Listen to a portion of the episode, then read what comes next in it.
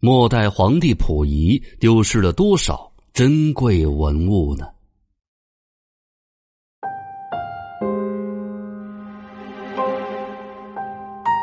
末代皇帝溥仪曾经有过一段在外逃亡的日子，那段时间里，在他的手中丢失了许多中国珍贵的文物。俗话说：“瘦死的骆驼比马大。”溥仪作为最后一位皇帝，虽说是最后一个，可也是皇帝呀。他被迫离开紫禁城之后，虽然没有了政府固定的资金支持，但准备东山再起的他，却带走了大量的宫廷宝贝。携带大量宝贝的溥仪，本想着凭借自己的财富安稳的过完下半生。他在刚开始离开紫禁城时，先住进了自己亲生父亲的老宅。但溥仪逐渐发现自己已经融入不到这个家当中了。为了避免双方难堪，他选择了搬出去自己生活。从小养尊处优、衣来伸手、饭来张口的溥仪，在生活上就开始出现了许多问题。为了能够保证自己可以拥有一个舒适的生活，溥仪投靠了日本人，他前往东北准备复辟。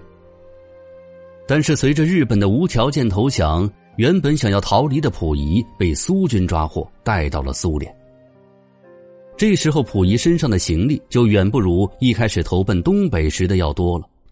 原本充盈的行李也只剩下了最后两个沉重的大箱子。但是，这里面的珠光宝物仍旧震撼到了检查溥仪物品的苏联士兵。作为战俘被抓获的溥仪，在苏联生活质量一般。他为了能够获得当地士兵的关怀，在前往苏联的路上，他便开始给士兵赠送名贵手表。甚至到后来，溥仪出名到苏联的士兵军官都想要手表或者其他宝物，他们直接的会找到溥仪伸手去要。尽管溥仪散出了很多的宝贝。但是这并没有对溥仪在苏联的生活待遇产生特别明显的影响。与此同时，溥仪为了能够留在苏联而不被遣送回国，他更是将自己的许多宝物都上缴给了苏联国家保管局。他希望以此能够得到苏联的地方保护，不被遣送回国，以逃性命之忧。只是溥仪步步算尽，都没能想到。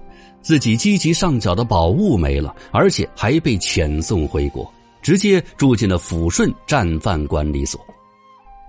为求保命的溥仪，在与苏联人的多次交涉之中，发现这些人的胃口越来越大，甚至在溥仪被遣送回国之前，还被苏联士兵搜刮了一番。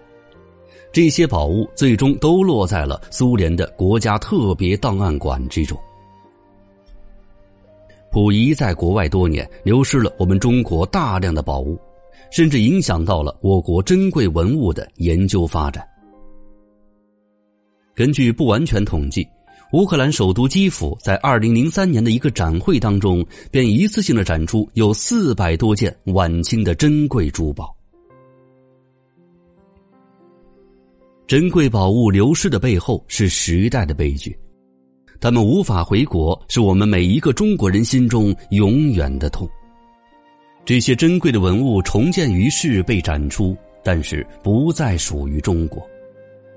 而我刚刚提到的乌克兰海外展出的文物，也只不过是冰山一角。我国海外文物流失的情况要远远严重于此。尽管这些并非是溥仪一人所为，但是溥仪对此也负有。不可推卸的责任。